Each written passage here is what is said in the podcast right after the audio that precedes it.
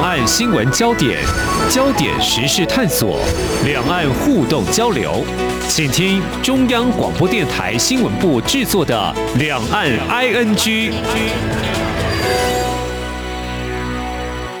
听众朋友你好，我是黄丽杰，欢迎收听《两岸 ING》，我们三十分钟一起掌握新闻时事焦点。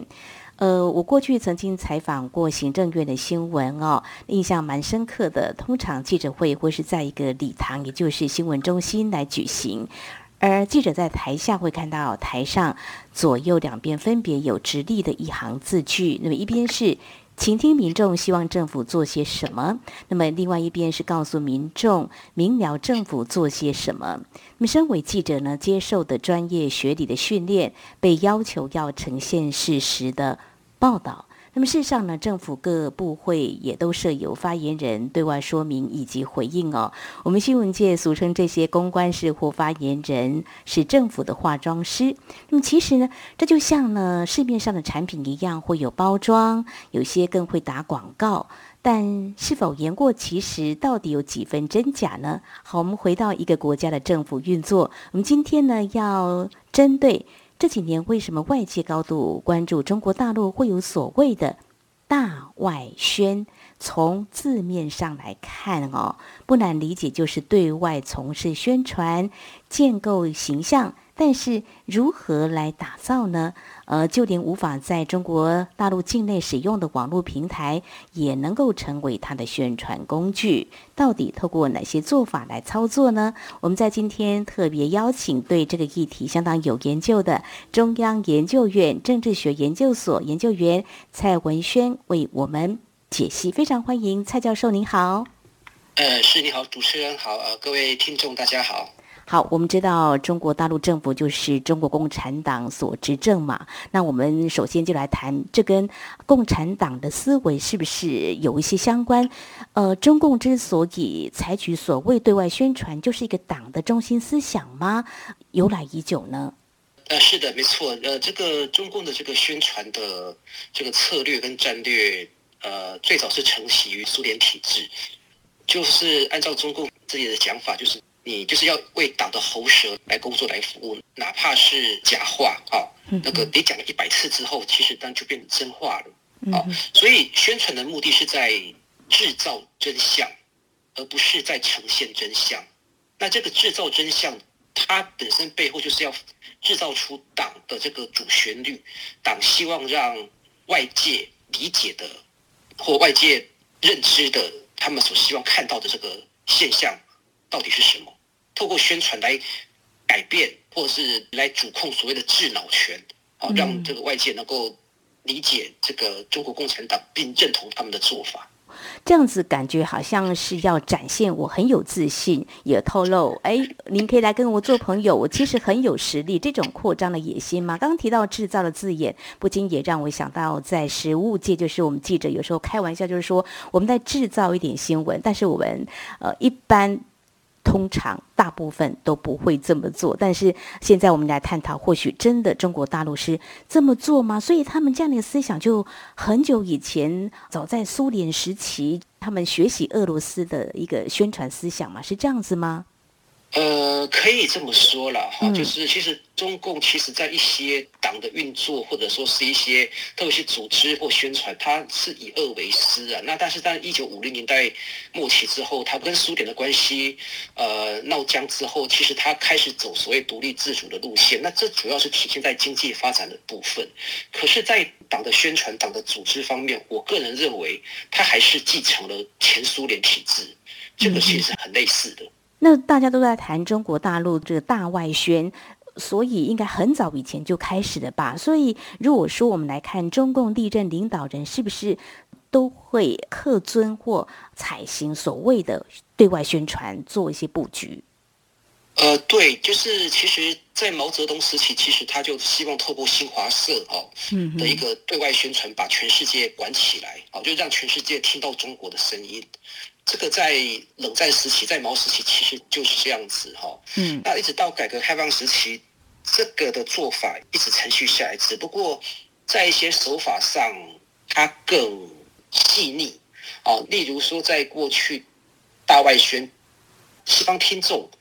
或者是台湾听众听来听去都是一些比较陈腔滥调、比较属于这个教条主义式的宣传。嗯但是至少在胡锦涛晚期之后，其实他们已经开始想办法让这个外宣的效果能够真正让这个西方的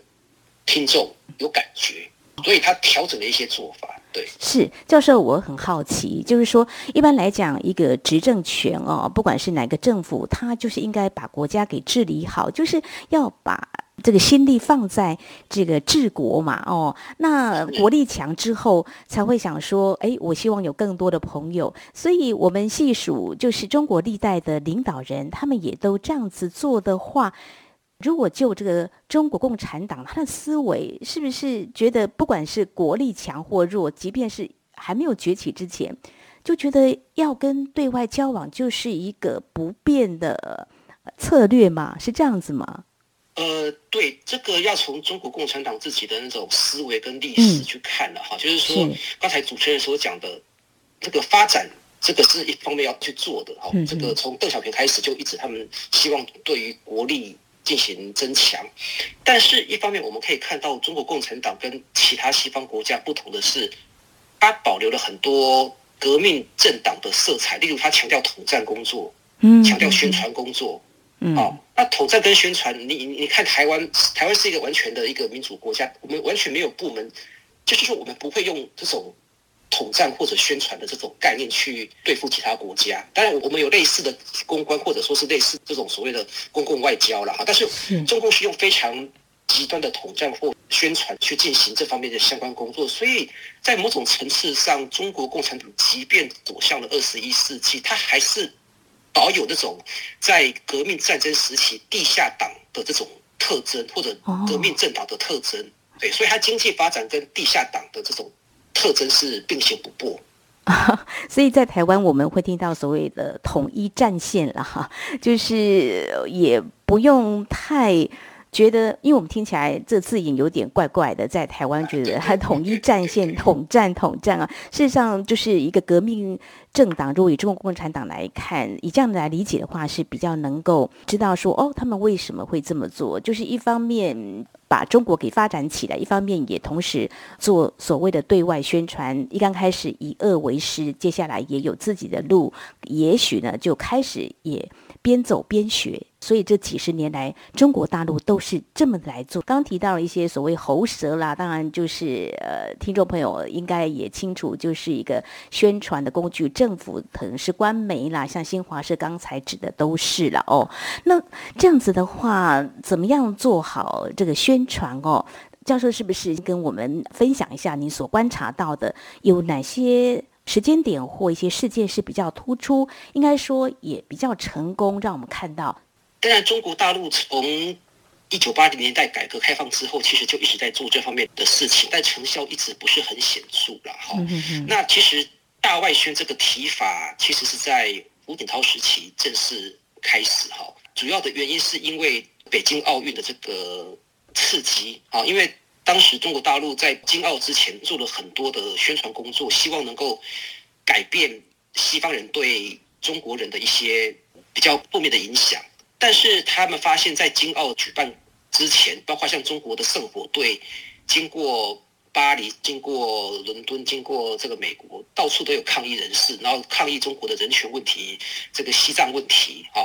因为。外国人讲到中国人权问题的时候，脑海里就浮现的就是在六四事件的时候，有一个年轻人挡着坦克的那张画面。嗯，这个印象非常的深刻，所以他们一直认为中国是一个在人权上很野蛮的国家。嗯，那所以这个时候，胡锦涛时期的中国开始去反思一个问题，就是说为什么我过去花了那么多钱，但是却没有很好的效果？是因为当时中国经济发展，甚至中国完全可以在时报广场。把一些大的荧幕包下来，二十四小时去播有关于中国好的这个故事，更好的一些宣传，撒钱在美国，对对，砸钱，你在一些地方去做，这完全没问题。可是效果是相对有限的，嗯嗯嗯。所以在这个情况之下，中国开始去思考，就是说我是不是要更加强力度，而且除了说各部门统合协调，还有资源挹注，花更多钱之外。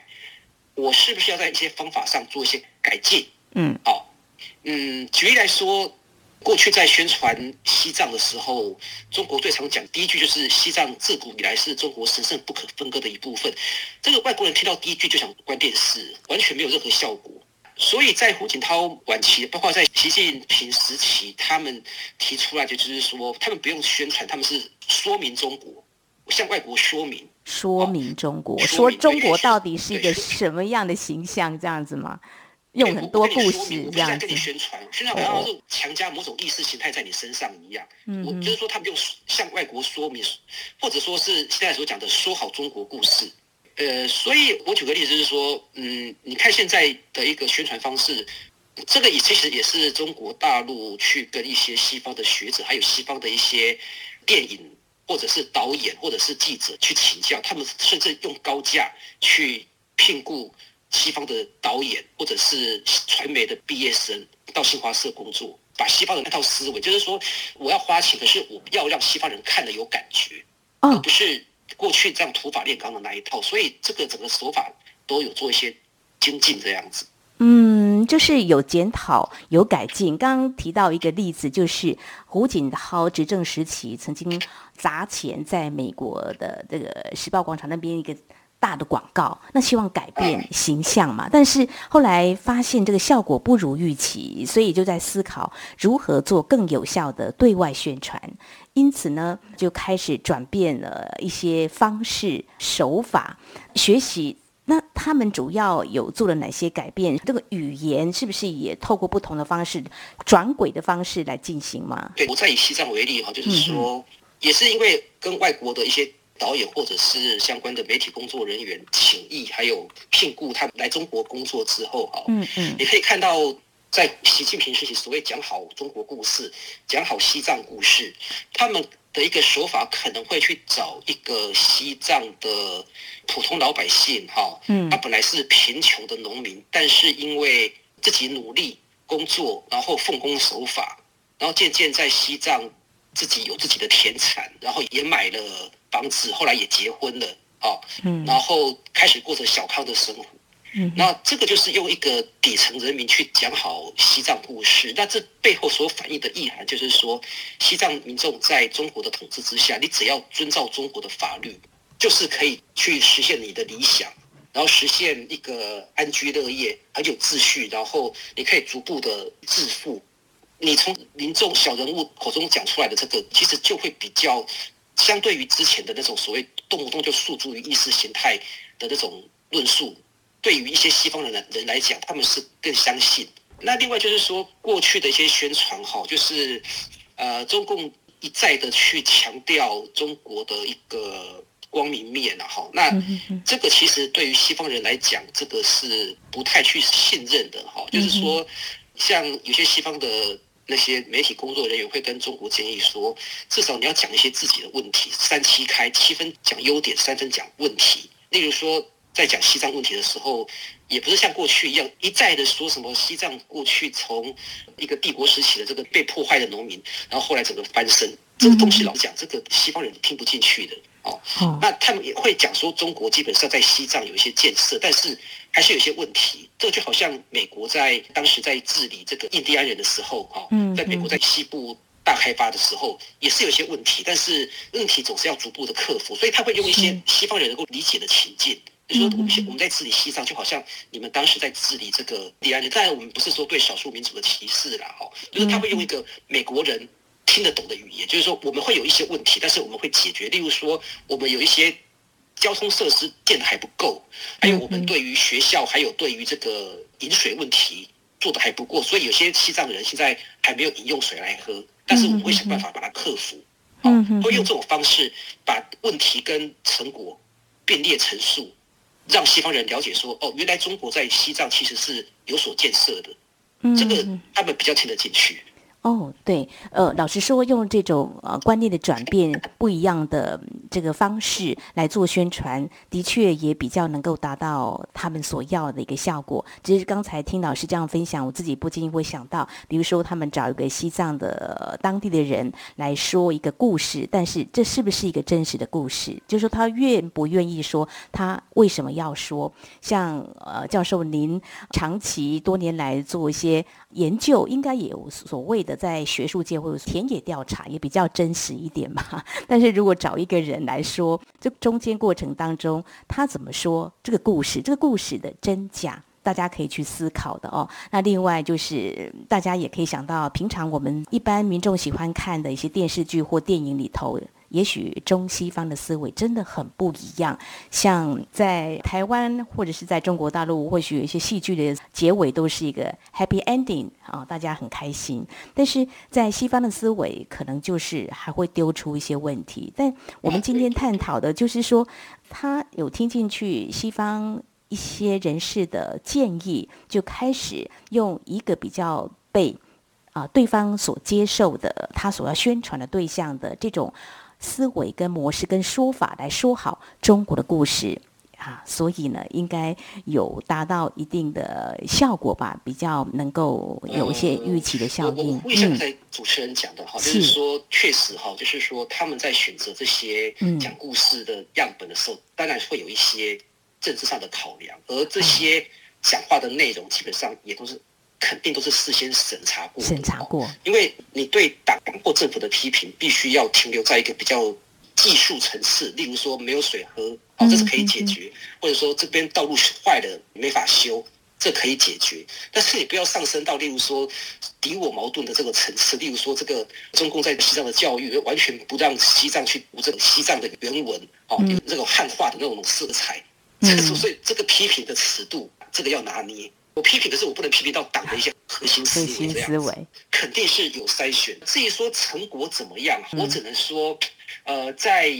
中美贸易战之前呢，哈，嗯，确实在中国的外宣可能达到了一定的成果。我个人认为比较突出的，反而是在京澳之后到习近平上台初期这几年，可能有一定的成果，但是这个成果恐怕也是相对有限的啦，哈，并不是说完全去更改。这个西方人对中国大陆的印象，但是在美洲贸易战还有这个恐怖那天爆发之后，中国开始的所谓“战狼外交”的时候，这个其实基本上整个外宣色彩跟过去吴时期已经完全不一样，所以它这个等于说是完全中国形象进一步重挫，它已经完全有点扬弃过去的那些做法了。哦，好，那他们会怎么做呢？也是接下来在节目后半阶段呢，我们所要探讨的。刚才教授您所提到的这个部分，我也稍微分享一下我的经验，就是有些是会被过滤掉的哦。我自己曾经去中国大陆采访过几次的一个经验，像两会啊，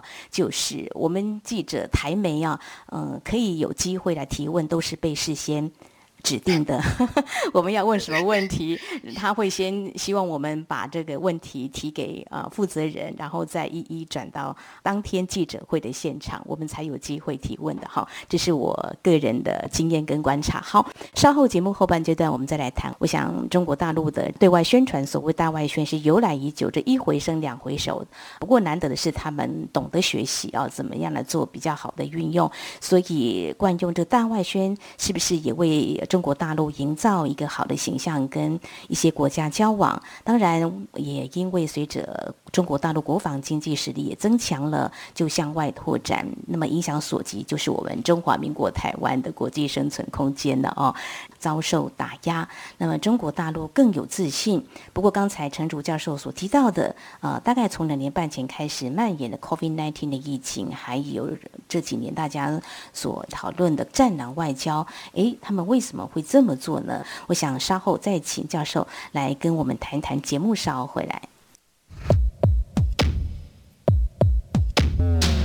今天的新闻就是明天的历史，探索两岸间的焦点时事，尽在《两岸 ING》节目。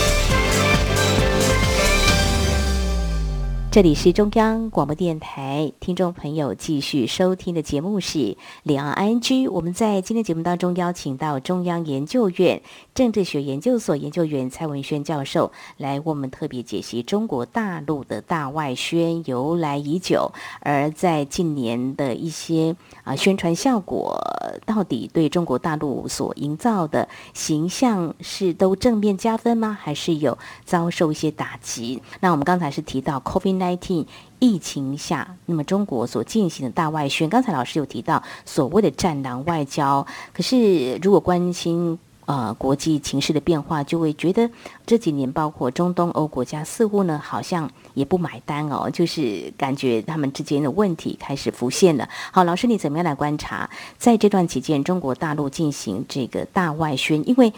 老实说，这个疫情的起源呢，外界有点质疑，就是指向中国大陆，所以中国大陆当然不能够接受，就说我是疫情的起源地嘛，所以这个大外宣就相信重要嘛，可以从这个角度来做观察吗？呃，是，就是说中国认为说这个 COVID-19 这个起源地的问题。背后其实涉及到中国跟特别是美国之间长久以来的这个历史恩怨，还有这个矛盾，所以一次把它发泄出来。所以其实我个人认为哈，就是说，特别在 COVID-19 爆发之后，中国已经改变了外宣的一些做法，就是说，他也不再去试图去像过去胡锦涛时期一样，去让外国人了解中国。大陆的善意，或者说是过去的一些误解，哈，因为在 COVID-19 爆发之后，事实上中国大陆本身也遭到一些政权的一些危机，包括他们把它定位成建国以来最大的工位危机。特别在二零二一年，就是一二月的时候，事实上连习近平都有时候都不知道该怎么处理这个问题。所以我个人认为是说，这时候大外宣其实有一些转向，就是说它其实是结合民族主义，哦。然后他的对象也不再是给西方人听，而这个外宣反而是给中国人自己听的，转成大内宣了吗？可以这样说吗？可以说借由外宣是强化了内宣的这一块。哦，像例如说，他透过战狼外交，他讲的名义上是给西方人或给台湾人或给一些非大陆内地的人去强调，就是说，呃，大陆的这个。防疫政策是非常好的，和大陆 COVID-19 的起源说是从中国来，这个是完全不科学的。这个东西他也知道对西方民众没有任何吸引力，那他还是讲了。那为什么要讲？其实我个人认为是等于他是讲给中国人自己听，就是说这个习政府他就像毛泽东一样，他敢在西方帝国主义的领土上去争夺话语权。嗯嗯。好，那这个其实就背后反映出一个民族主义的一个色彩。好，所以我个人认为，在两三年前，哈，这个大外宣他已经跟